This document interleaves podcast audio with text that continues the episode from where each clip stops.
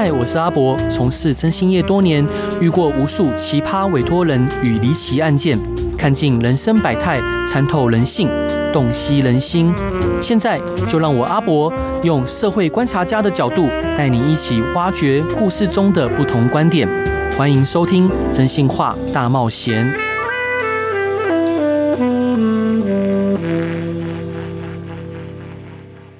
Hello 各位亲爱的听众朋友，大家晚上好，欢迎回到飞碟电台，收听由我真心沙在主持的《真心话大冒险》。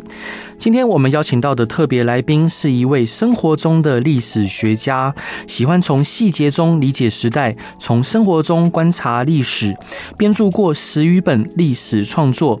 这一次，他选择用童书的方式出版了四本一套的历史图书，改变世界，希望用全新的立场、角度与视野，再次定义这些丰富我们文化与生活的历史人物们。让我们热烈欢迎胡川安胡老师，老师欢迎。您，主持人好，各位听众朋友，大家好。老师想请教您，就是这一次介绍的书《改变世界》是一个呃一本四本一套的套书，可以请您介绍一下这套书的特色以及大概内容在讲什么吗？好，这次呢我就是一一套四本，然后我又分成不同的类别，然后里面有译文类啦，有政治领袖类，然后也有科技先驱，对，然后就是说从不同的类别去讲影响我们这个世界文明的一百个人物。呃、嗯，我会写这一套的原因是因为我想，因为我现在四十几岁嘛，那我小时候。的时候，我也喜欢看看很多人物传记。对，因为有时候就是，就我觉得就是，呃，我自己在我的小朋友三年级，嗯、那我也在想说，什么样的书是适合他看？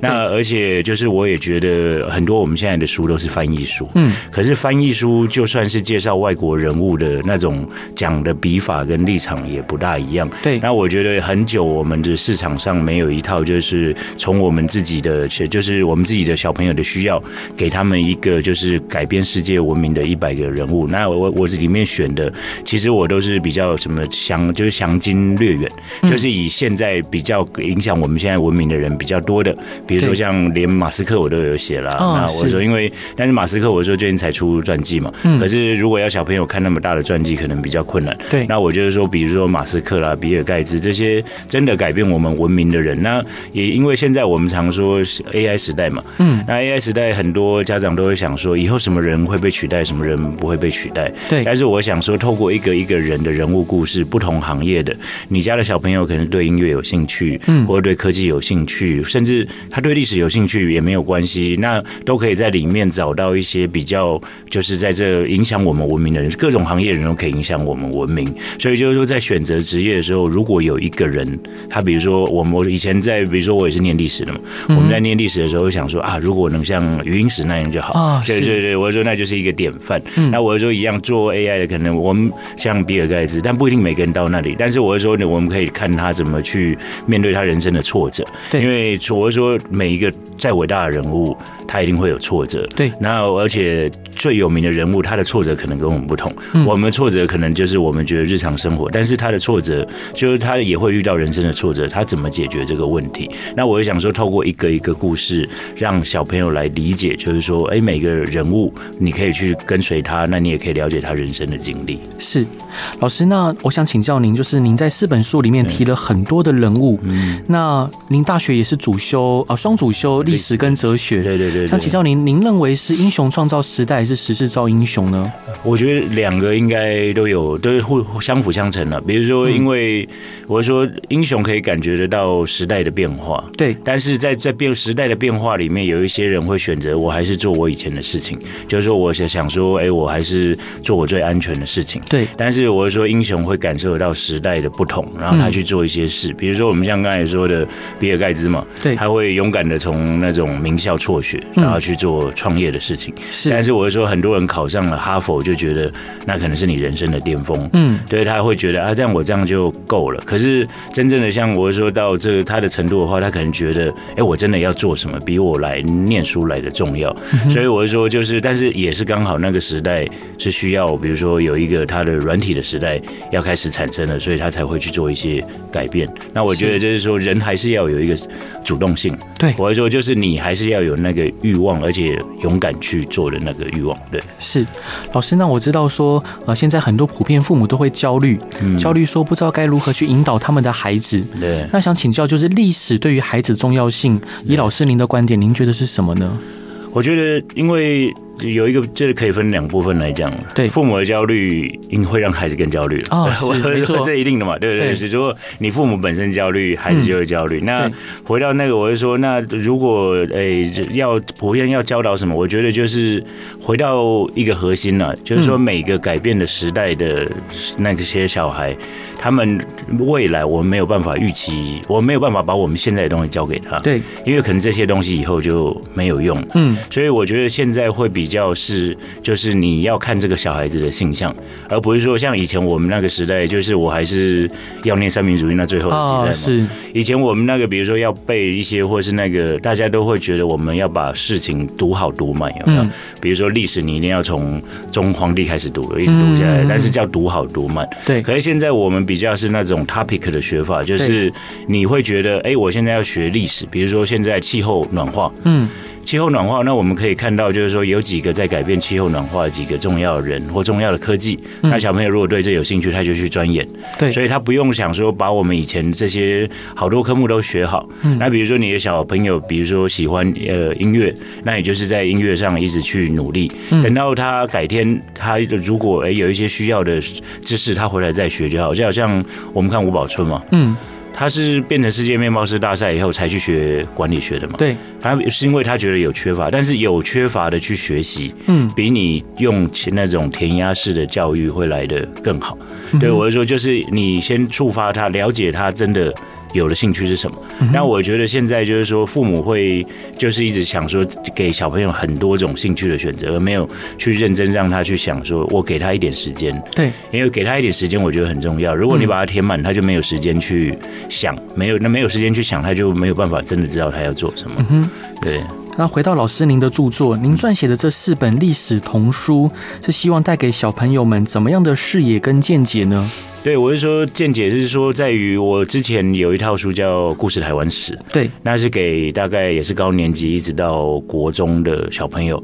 但是就是说我也是觉得，我是从四个方面来讲台湾史，比如说时间、物品、地点，对。然后后来我又出了东亚史，嗯。然后我这一套整一个世界的人物嘛，那我觉得学历史大概有几个核心，你除了了解自己家乡，对，就是说我们真的要了解我们自己的周边，我们的环境为什么变这样，对。但你还要有一个观念。就是你要有一个世界观，嗯，就是当然我们说不是说你要的叫小孩背背满全世界的人呢、啊，对，而是说我这四本书你不是从头开始看，嗯，你可以从你有兴趣的人慢慢开始看，对，然后慢慢开始看了以后，你再就是说有有比如说你兴趣，有些人喜欢当政治人物也没关系啊，有些人喜欢当科学家，那你就看哎、欸，以前比如说我们这个时代的电脑，嗯，这些像 Turning 加这个图灵，它就是改就改变我们现在整个就是城市。思维的人，那你去看他是怎么样发现这个世界的。嗯所以我会说，我背后的想法也就是在于说，哎，大家可以就是说让小朋友有一个世界观，是，然后知道改变社会的不同人。因为里面比如说有建筑师，嗯，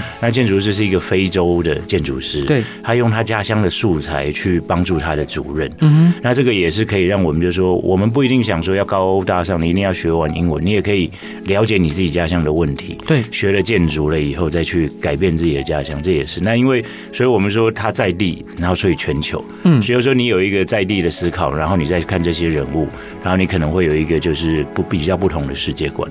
是，老师，那想请教您，就是对于目前我们呃，就是现在历史的课纲，你有什么样的看法呢？对我说，历史的课纲本身，我觉得它的课纲的出发点是良善的，是良善的。我说就是说。用素养这种东西，我觉得是好的。嗯，但是就是说，在每一个这个素养到实际的教学现场，对，它可能会转换成不同的东西。哦，对，对，我是说，就是因为，哎，比如说，他每一个现教学现场，老师不一定会完全的理解这个课纲的精神。嗯，但是我觉得回到那一零八课纲，那一零八课纲的精神和活在核心就是你要让小朋友去追寻到你自己要的兴趣。对，那追求这个自己的兴趣是好的，因为我们不想要到十八岁的时候，那个小朋友大学选了一个系，嗯，念了一两年，对，他又说这个不是他的兴趣。嗯嗯，你知道现在我们自己看，因为我在大学教书嘛，是。那你知道全台湾退学率最高的学校是哪个学校？不知道。台大。好，为什么？因为他也，他们那些小朋友，台大的小朋友已经是最聪明，而且是家庭生活环境最好。对，他退学率不是被退学，是他自己选择不去。哦，因为他比如说一年大概有四五百个人，对，那非常惊人。就是说他们去选了这个系，他又觉得这不是他的兴趣。哦，所以我觉得，如果你能够在比如说小朋友开始中高年级以后，你让他看各种人物的典型，对，那我说以这个时代来讲。我会说你不一定要念大学，没错。有时候我常跟学学生讲，你知道，我上次来那个水电工，嗯，他一个月赚八九万块，嗯，赚的钱是跟我一样，但他回家不用写 paper，是，但他也是二十几岁就决定我要去学一个技艺，然后这是他的兴趣，对。可是他如果到了三四十岁、四十岁，他有一定的积蓄，他觉得我想去念一个其他的专业，这也是可以嘛，因为大学不是只有。给高中生毕业的去念嘛？对。对，那我就想说，大学应该是更开放到，像我自己在国外待过嘛，嗯，他们很多都是三十几岁再去念大学，嗯，因为他自己觉得这个自己有兴趣，然后他自己付他自己的学费，对，再反而学习动机会更强。那所以我回到这个，就像我们刚才讲，我里面有很多的人物，嗯，他都是哎。大学辍学，或者他没念大学之后再回去补念大学，是，但他知道自己的人生要做什么，做什么很重要，因为未来的时代，我觉得一样。大家可能每个人都念国立大学了，或者说以台湾来讲，所以国立大学它不是一个你要追求的目标，而是说你知道，哎，比如说你对，比如说你对做机器人有兴趣，你就做机器人，然后找到自己的兴趣了。是核心，我觉得就是那一零八课刚回到那核心，也是希望大家自己去找自己的兴趣。可是如果你要学生一直交作业、交报告，嗯，那学生会疲于奔命，在于没有办法。完成这么多报告，嗯、那我是说，像我自己的外甥，他在美国念书嘛，嗯，他们小时候从来没有在学什么，但很重要就是说，老师会让他们有自由的。去找寻东西的时时间嘛，是，那我觉得这是比较重要的。对，是。老师，那我想请教您一个个人的问题，嗯，就是我相信每一个人内心都会有一个典范，嗯，比如说您这边有提到很多呃历史人物啊，或者是可能现在还跟我们同个时代的，那老师您人生的典范是哪一位呢？你说里面的就是我自己选择，是，对对，我觉得牛顿是一个蛮有趣的例子。怎么说？你知道牛顿他最后一个工作是造币局的局长。哦，对，我说他好玩的地方就在于他当然以前发明了很多定理啊。对。那其实你知道牛顿会发明万有引力的时候，嗯，是因为刚好出现传染病。哦。就像我们这几年在传染病，大家都不能回学校了。对。那他就是他就是很聪明，自己在那边想想想就写了一个那个。嗯。那所以我就说，以前我念大学的时候，我也觉得。大学的好处不在于你多学了什么，是你在那个环境里让我有一个自由的空间，对，可以去听各种各样的课，对，然后而且你有一段时间人生可以，就是你不一定要去上课，但是你也可以在里面有同学，然后有朋友，有社团，嗯，你可以找到很多。那我说牛顿也是因为他有一个这样的空间，而且牛顿那个时代其实大家喜欢为什么喜欢去咖啡厅？因为可以去咖啡厅去聊自己的兴趣的东西，然后大家就互相激荡。其实像我们现在网络。社群也是嘛，你在里面讨论很多 idea，你然后你就一个新创公司就跑出来了。对，那我说牛顿他在于是说，他除了自己做好他的专业之后，当然国家很重视他，他又跑去造币局的局长。嗯，但你知道他跑去造币局，哎，他就看一看，因为他太聪明了，本来 国家只是想要把他放在那里当一个工在那里。他一去看这些人乱搞贪污，然后他就把它全部写出来，然后 所以我就说，在于是说他，我就说不不会权威了，我就说也在于是说，而且他觉得，哎，他做应该做什么，他就去做。是，那我也觉得是这种东西。我在这个，我们我希望就是说，我们在这个时代，我们就做我们觉得该做的事，嗯，不要说做别人要我们去做的事情，嗯，就是说你觉得这个事情，哎，怎么样可以做得更好，我们就让他做，可以做得更好。是，我们来听首好听的歌，回来继续跟老师聊。Hello，各位亲爱的听众朋友，大家晚上好，欢迎回到飞碟电台，收听由我真心沙仔主持的《真心话大冒险》。今天邀请到的来宾是从生活中观察历史的胡川安胡老师，老师欢迎你。嗯，主持人好，各位听众朋友大家好。然后老师出了四本一套的新书，呃，书名叫做《改变世界》，那是由呃时报出版的。老师想请教您，就是在这一本《改变世界》的套书译文人物篇里面。贝多芬也是我们耳熟能详的伟大音乐家。据说他快过世的时候，还可以向空中伸出右拳。这个拥有超强意志力的励志故事，可以请老师分享吗？对，我是说贝多芬，当然大家都听过嘛。可是我是说，大家不知道他其实小时候也是被家暴的。对，哦、对，因为。就是他小时候就有那个，他爸爸看到音乐神童，隔壁就是有别人有音乐神童，那家里好像也有一个，嗯，然后但是就是用他的方法去教他，就是说那当然就是说他是用比较呃就军事化或者是比较那种非人性的非非人道的方法去教他，所以回到那个当然他小时候有很多的创伤，可是对于他来讲音就像我们刚才讲音乐是他一开始就觉得他是有兴趣的东西，所以他一直去追求嘛，对，那大家也都知道那个贝多芬他。我就是中年以后，他就因为听不到。但你看，这所以我说，这世界在于说，你那么喜欢音乐，然后呢，你一辈子创作音乐，可是老天给你开了一个玩笑，就是剥夺了你听到音乐的能力。对，但是对于他来讲，他这个人的人生就是继续战斗。嗯，那继续战斗的话，我就说继续写谱写音乐。他等于是说他。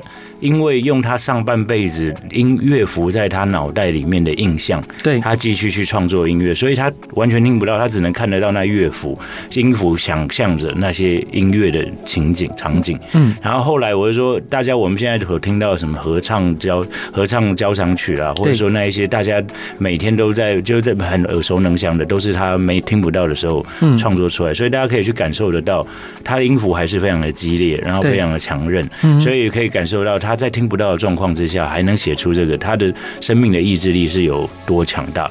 那所以我就说到他死的时候，他觉得还是在努力。对于他来讲，我觉得我们现在在思考人的生命的时候，也可以思考一个：你是要完成一件事情，嗯，就是说，我就说，还是你就是要让生命。好好的，就是现，因为我们现在常常在讨论退休这件事情嘛。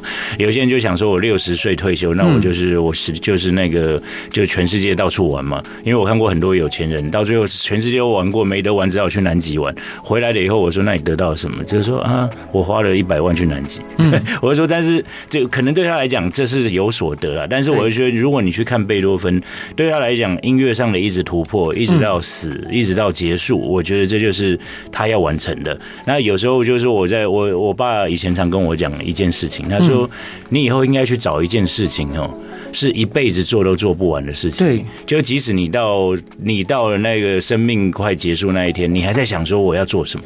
后来我在想，写作好像也是其中一之一嘛，或者是写故事。那另外我爸还做社福嘛，他就成立一个基金会。对，所以我们还有两百多个喜好。他说，我告诉你。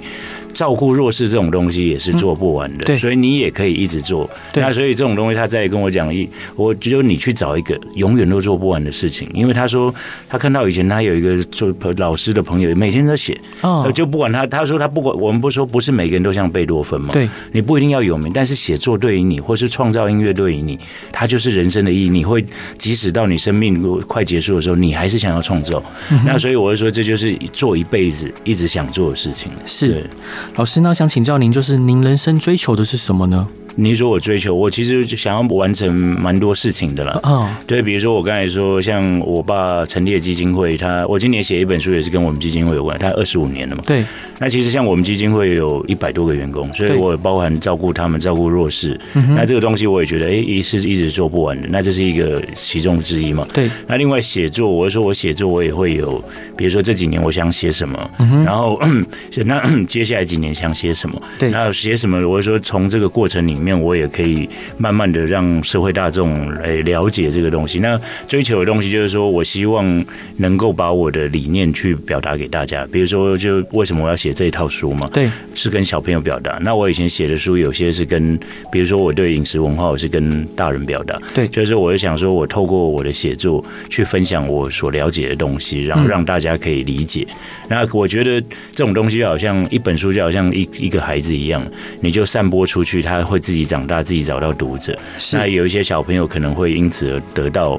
他的一些人生改变，一些人生，这是我比较想要的。或者说，我现在当大学老师，我其实也是在分享我自己的理念嘛。对，跟学生讲说，哎，这样如果可以改变几个学生，对，因为我们不是很伟大人物，但是我们只要透过我们的行动，不管是我们写作、教育，去改变某一些人的理念，这样我觉得就是会对社会更好嘛。虽然我这种东西就是没有办法量化的，是，对，因为有些东西我说，哎，我们可以用看 KPI，但是我觉得我做这个事就是。没办法量化，但你只好一直做。你只要看到一两个，你就会很开心。嗯、像我上一本写《孙子兵法》的时候，哎，有一天我走在路上，对，有一个那种公务人力发展中心的一个公务员，他说他看到，他觉得这人这对他真的太有帮助。那、哦、我觉得这就是这就是有感动的地方嘛。对对对。那老师想请教您，就是我们花了两年学说话，却要花上一辈子来学会闭嘴。这个至理名言是海明威说的，嗯、可以请老师介绍一位这一位伟大的文学家吗？对，我说海明威他也非常的有有人生的特色嘛，因为大家我。呃，我开始对海明威有兴趣，是因为我以前住过巴黎了。嗯，是。那他年轻的时候也住过巴黎，所以他在巴黎的时候，他基本上也穷途潦倒嘛。对。那对他来讲，他本来是记者，然后就报道过战，像战地钟声，就是因为他是第一次世界大战去那个去那个战地的时候写下的故事。对。那对他来讲，写作也是他人生就是人生最重要的一件事情。对。对。那我就说，那回到那个。对于他来讲，因为我们说现在的很多人不写文学的原因在于什么？嗯、因为我们没有这个没有这个心心灵去写。因为你看他每一个每一本书都写个两三年。嗯，那我就说如果现在有一个小朋友要去写这个，人家 不大会同意了。但是回到那个，如果其实如果你们家的小朋友有真的这种想写的，但我是说。哎，其实他穷途潦倒也没有什么关系，因为像海明威就是他够够穷，然后但是他还是有坚韧的意志力，其实他才能够写出更多的作品嘛。嗯、对，那我会说回到那个，有时候你的小朋友要做，那不是你不是你担心的事情。对，等到他十八岁以后，那就是他的人生了。嗯、他选择什么样的生活？或者说像海明威选择在巴黎写他的作品，然后去全世界流浪，然后他还是继续回来重拾他的作品。是，写我觉得这个是我觉得。因为伟大的文学家或艺术家都有一个追求的过程嘛，嗯，像我在里面写这个艺术人物的时候，大家都可以看到这个追求的过程，对。而且像比如说毕卡索，你看他是他爸爸发现十三，他爸爸他爸爸也是在画画的，然后十三岁以后发现毕卡索能力已经比他强了，嗯，他爸爸就不做了，他爸爸就整天来培养这个小孩。我就说那只是说，就是说每个人你在里面看到，就是说像海明威，他选择的就是。自己过自己就是选择自己这个生活，然后用自己的写作养活自己，然后觉得自己的生活有意义。我觉得这才是我们看到这个伟大作家的伟大作家的人生嘛。要不然，我说有时候你也可以写个三五年就放弃去做别的事情。是。那我说像村上春树也是嘛，他是说他本来也写作，后来去开咖啡店。对。然后他本来他后来写完了一个长篇了以后，觉得这一篇这一本如果没有得奖，嗯，他就继续开咖啡店。嗯。所以我就说，所有要做这些。事情的人，这些译文类的事情的人，大家都可以去想，就是说，他不一定要什么学历哦，对，他可，但是他一定会有一个很大的，我们说 motivation，很大的动力，对，去想要完成他这个事情。那如果各位家长如果觉得自己的小朋友类似这样的动力，你要去鼓励他。那即使是他过几年他又不想写，他去做别的事，那你们也不要太担心，因为对他来讲，人生还是在追寻嘛。对，有时候找到一个意义比。你人生没有意义的去劳动更更有趣。像我以前年轻的时候，就跟我爸说我要念哲学，他就说你就念。我说我要念历史，他就说你去念了。哦，好。他说 对，他说以后你没工作，顶多到庙口讲故事。他说他说吴乐天也赚蛮多钱的，对他来讲。然后可是你看现在这个时代，其实 Podcast 啊，对，什么 YouTube，其实不是每天都在讲故事吗？对啊。表达的能力其实是最重要的。那你反而去学那些很知识化的，然后你做到每天做很机械化的动作，工工工作，即使赚很钱，你还。还是找不到人生的意义嘛？没错，是。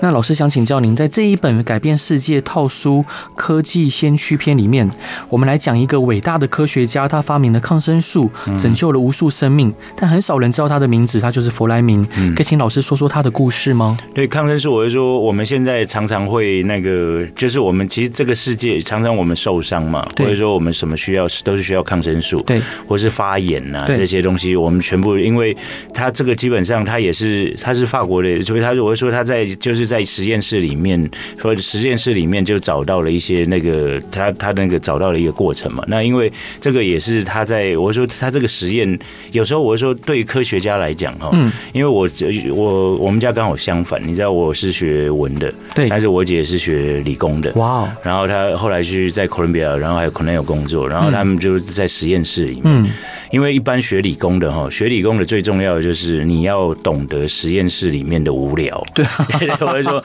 它是日复一日，而且可能你是完全没有 credit。对，但是这个东西可能跟现在大家要学理工进台积电那种概念不一样。不一样。对，我会说回到这个，就是说有一些人他就是受得住你那种实验室的，就是每天日复一日的。嗯、那我在这里面写很多理工的，像弗莱明怎么去发现这些东西的，他们也哎，他们竟然就是在每天日复一日。里面做实验里面，他有一天不小心就发发发发现了一个、一个改变人类的一个，我就说这种像抗生素。对，然后我就说这东西不是说你有天才就可以完成，嗯，而这种东西是你一定要忍得住枯燥，特别是像化学跟医学的东西。对，然后回到这个，就是说我写这些故事也是让有些家长知道，就是说如果你小朋友喜欢做基础科学的东西，哦，是对，不要说我你不要想说你毕业以后去台积电，哎可以做就最领到高薪。这就让小朋友去做，但是如果你是喜欢基础科学的，对，因为基础科学是东西，实在是可以改变人类历史的。光是一个战场上。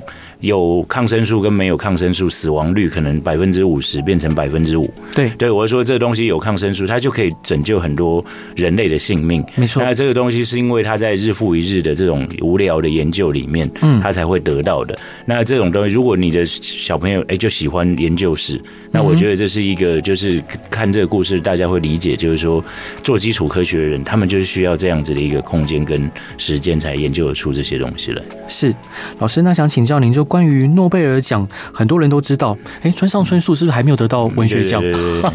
每年都是遗珠之憾。那为什么会有诺贝尔奖的出现呢？很多人都不知道他是一个怎么样的人。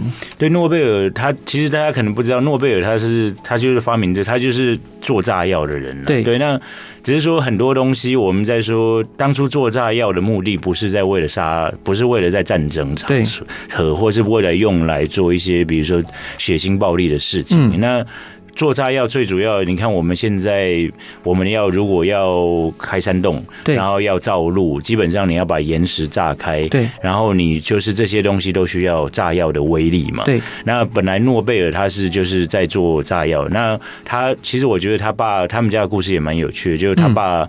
嗯就是经营生意失败嘛，然后他从小也非常的穷，只是说他的语言天分很好，而且他重点是他也没念过什么书嘛，嗯，是，但是他就是一开始就后来就就就就是开始制造这种炸药，我们说的硝酸甘油就是其实炸药里面很重要的。那以前硝酸甘油非常的容易挥发爆炸，因为它就是油嘛，那就是很容易炸伤，所以他后来就是改改善了这种挥发性，让这个硝酸甘油可以就是更稳定的被利用。让人类用在很多的这些这些实际的那个实际的这种建设工程里面，可是他后来也没有意想不到，他这些炸药竟然被用来战争的场合使用。对，那我就说回到这个，那他或就是说他他当然因为透过这个赚了很多的钱，嗯，那对他来讲，他觉得人会改变人类的，就是我里面写的这些人物，就是为什么全是每年全世界要选出，比如说医学奖。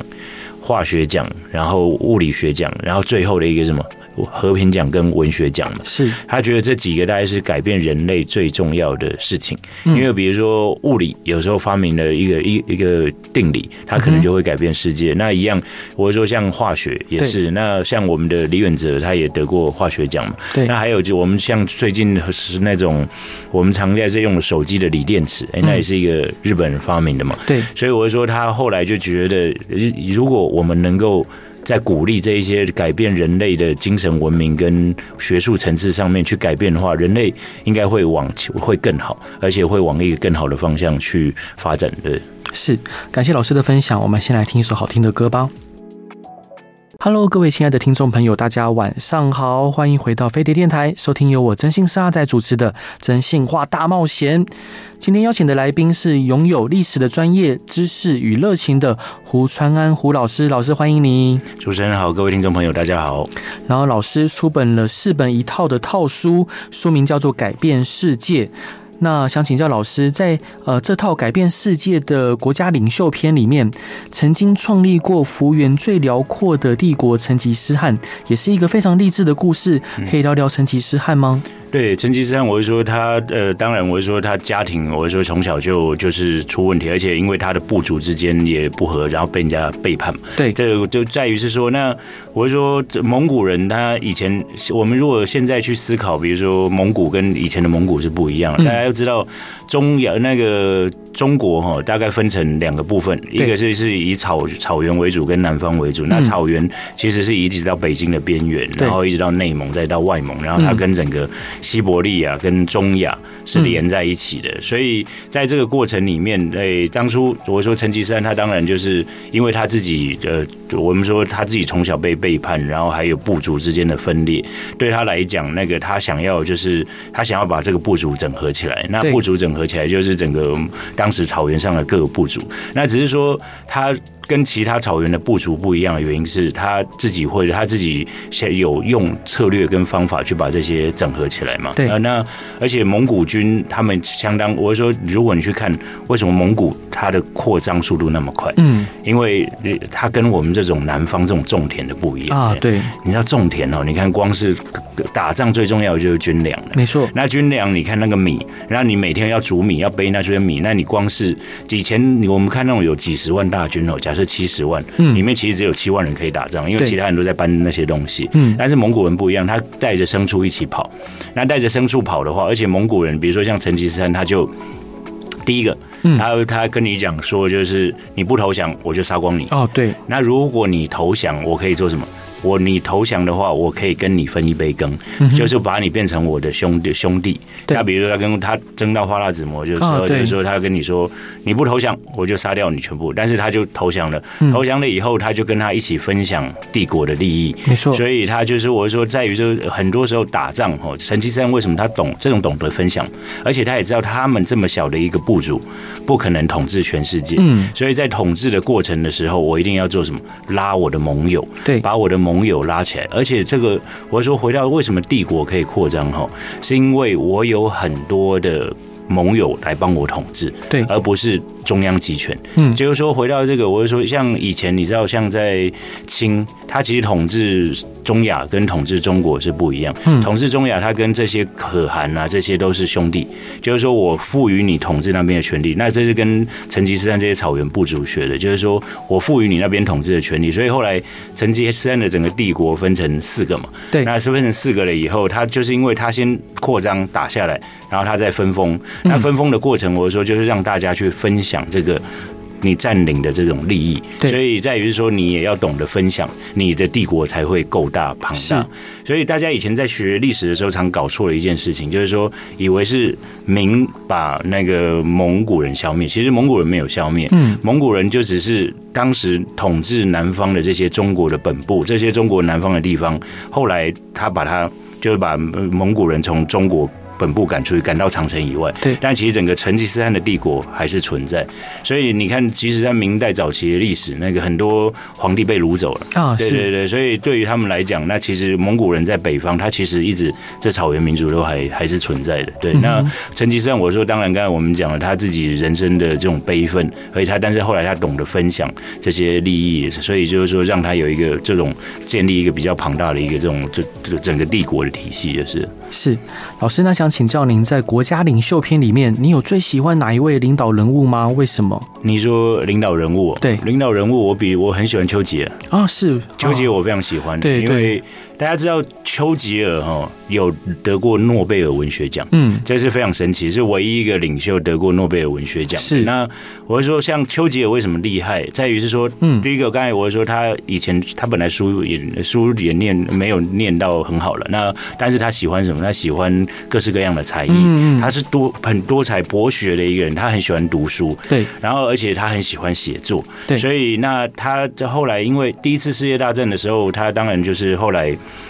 就是这不第二次世界大战的时候，他就当国家领袖嘛。对。但是他当时纳粹已经开始轰炸他了。对。然后，而且你知道，本来英国的政策是取向那种容忍纳粹在整个欧洲的那个肆虐肆虐。但是那丘吉尔里面就讲，那就是当老虎已经来了，你怎么可能可以就是跟他谈判？一定要努力打。但是他努力打，他不是直接跟开始跟德国那个嗯跟德跟德国起冲突，他是等美国的力量进来了以后，对，他才开始。那他当时以前没有什么，以前没有那个没有网络的时候，他就是每天晚上写了一篇稿，跟全国的人民演说。对，就每天就是跟用这种声音抚慰全国的力量，让整个英国可以走过这个走过这个走过这个战争。但是我在里面写的故事什么？英国赢的胜利，但你知道英国战后的第一次选举，他的党 就输了。没错。但是丘吉尔说了什么？就是说，就是之前陈水扁有引用过，他说的就是伟大国家的人民对政治人物是无情的。对，所以他觉得这个国家是伟大的。那就是说，因为对政治人物，就是你打了一个战争，当然整个国家就是说，就是我说凋敝嘛。嗯。那人民，我说以民主政治来讲，一定人心思变，一定想要改变政党。嗯。对，但他人民不会想说我打赢了战争，对，而是说我怎么透过我的选举，嗯，就是说换了一个党，搞不好会更好。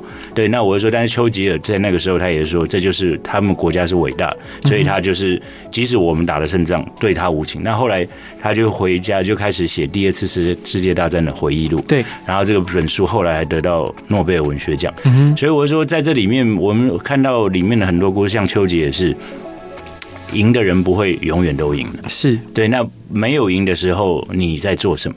就是我们常看这种政治人物的时候，不是在看他在台上有多厉害，嗯，而是看他下台的身影啊。是，我说，所以我看到政治人物里面是看到他下台的身影，嗯，然后下台的身影才展现出他的高度。是，所以我是说，这种我们也在，如果是民主国家的政治领袖，我觉得这也是可以是可以让大家去看一下民主国家的政治领袖是什么，没有非你不可。对对，那我是说，你下来了以后，国家还是可以继续运运转。嗯，对，毕竟我们不是专制国家嘛。没错，对对对，是。其实老师提到丘吉尔，我也觉得非常的喜欢。嗯，但是后来有人评估他可能有躁郁症，有有有，而且他酗酒。啊。是，我是说压力那么大，每个人都是会找一些东西当做出口吧。对对对对，啊，包括他选举失利的时候，好像史达林也有嘲讽他。对对对，说为什么就是我你说打赢这场仗，但是我继续在位置上，但是你不在了嘛？对对。对对，那是呃，丘吉尔告诉他说，我打赢这场仗就是为了要捍卫我们能有呃人民可以换掉我的权利。对对对，我说这就是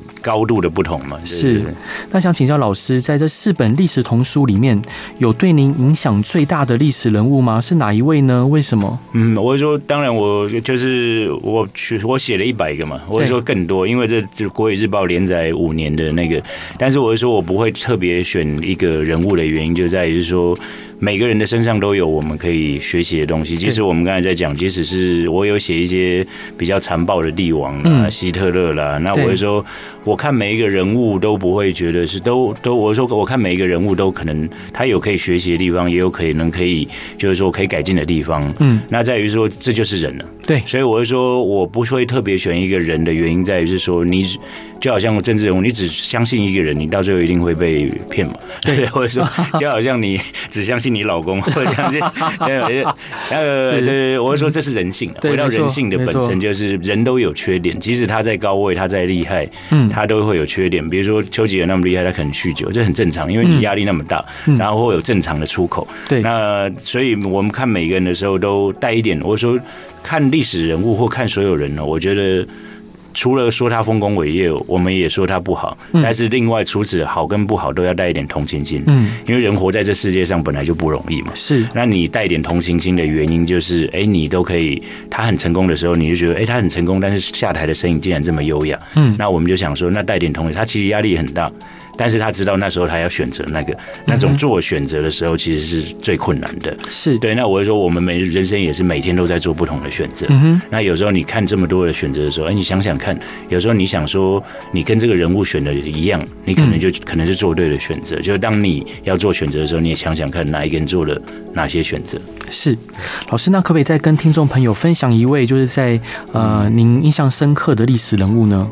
对，我里面其实我写除了写世界的，对，那我也有写台湾的。对。那我说台湾，我当然也有写政治人物，有写李远哲，嗯、有写林献堂。然后，嗯、然后我里面我写了一个比大家比较不知道的，叫施钱了。哦。大家可以知道，他是台湾最早的在日治时代就开始推行社会福利的先驱。嗯。所以，而且他当时以他当时，你看我在一百多年前，他就是当时那时候台湾有第一批的知识分子受到新式教育。对。然后他觉得要怎么帮助这些弱势的？那像万华现在那些什么爱聊，大概就是他那个时候的前身。嗯，他说我们应该帮助这些，不是只是救济给他，不是捐钱给，不不是拿钱给他，拿米给他吃饭。对。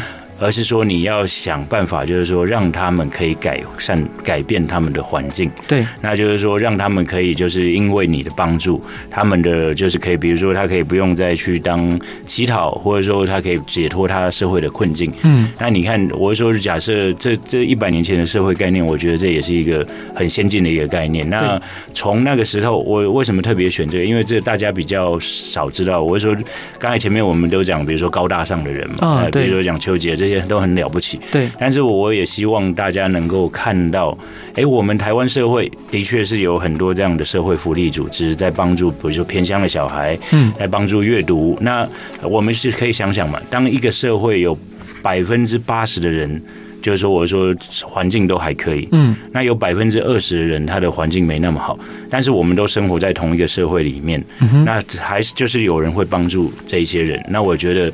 如果这些人都能改变他们的环境，那我们的社会一定会变得更好。但是，所以我会说，在于是说，我们每个人都希望社会里面每一个人会更好。这样。嗯哼，老师，那最后呢，想请教您，就是你之后有没有什么样的计划可以提前透露给听众朋友知道的呢？哦，如果是诶亲子书，我现在就是改变世界，这是一百个人物嘛？对。那我现在国语日报，大家如果有兴趣的话，就是周三大概我都会有专栏，就是、哦、那我现在在写改变世界的关键时刻嘛，对，那关键时刻很多，比如说我们在现在在看以色列啦，哦，对不对？那我就从六日战争，那就是以色列当初跟整个中东国家，他为什么可以在那边被大家承认立国的一个战争？嗯，所以我说有时候看历史，有时候你有个纵深，你就会了解现在的这个。这个历史的发展，嗯哼。那另外，我比如说，我下个月还出一本日本料理的书嘛，啊，是，叫饺子与味增嘛。那今年那个，所以我说，那我接下来还有在写关于台湾料理的书，嗯哼。然后比如说，我也在写那个，就是有一本书叫《台湾的历史记忆》了，嗯。台湾历史记忆，我就讲有一些碑，你为什么盖在那？有时候一个铜像为什么盖在那？那甚至比如说以前像我们这个时代，比如说听到国歌的历史记忆，有形跟无形的这些东西都是。所以我都是我。喜欢从生活当中找很多的细节了，就是说，希望大家就是我们的生活每一个东西都不是理所当然，对，它都不会是本来的样子，嗯，但是它都是演变过来的，演变过来让我们就可以。那你了解这个演变，可以为什么要懂历史？就是说，你以后过了十年，哎，你发现好像事情都不一样了，对。那是说回到那个，但是你可以因为，那你可以想想，在未接下来未来十年可能变化的趋势是什么？就是说，透过历史，你也可以想想未来可能会发生什么事情。其实我觉得这还蛮有帮助的。是，今天真再次要感谢，就是胡川安胡老师来节目上，呃，如此用心的分享。还是要跟各位听众朋友推荐老师的新书，四本一套的改变世界。他们有匠心独具的设计，有非常华美而且非常可爱的呃装帧，然后里面的。内容呢，故事呢也精彩纷呈。老师真的很谢谢你为孩子们出了这么好的一套书。不会，谢谢，谢谢，谢谢。然后呃，要跟各位听众朋友说，如果有任何疑难杂症或遇到任何困难，也欢迎来到真心社阿宅的粉丝团与我分享。老师真的非常谢谢你，谢谢。然后大家晚安，拜拜。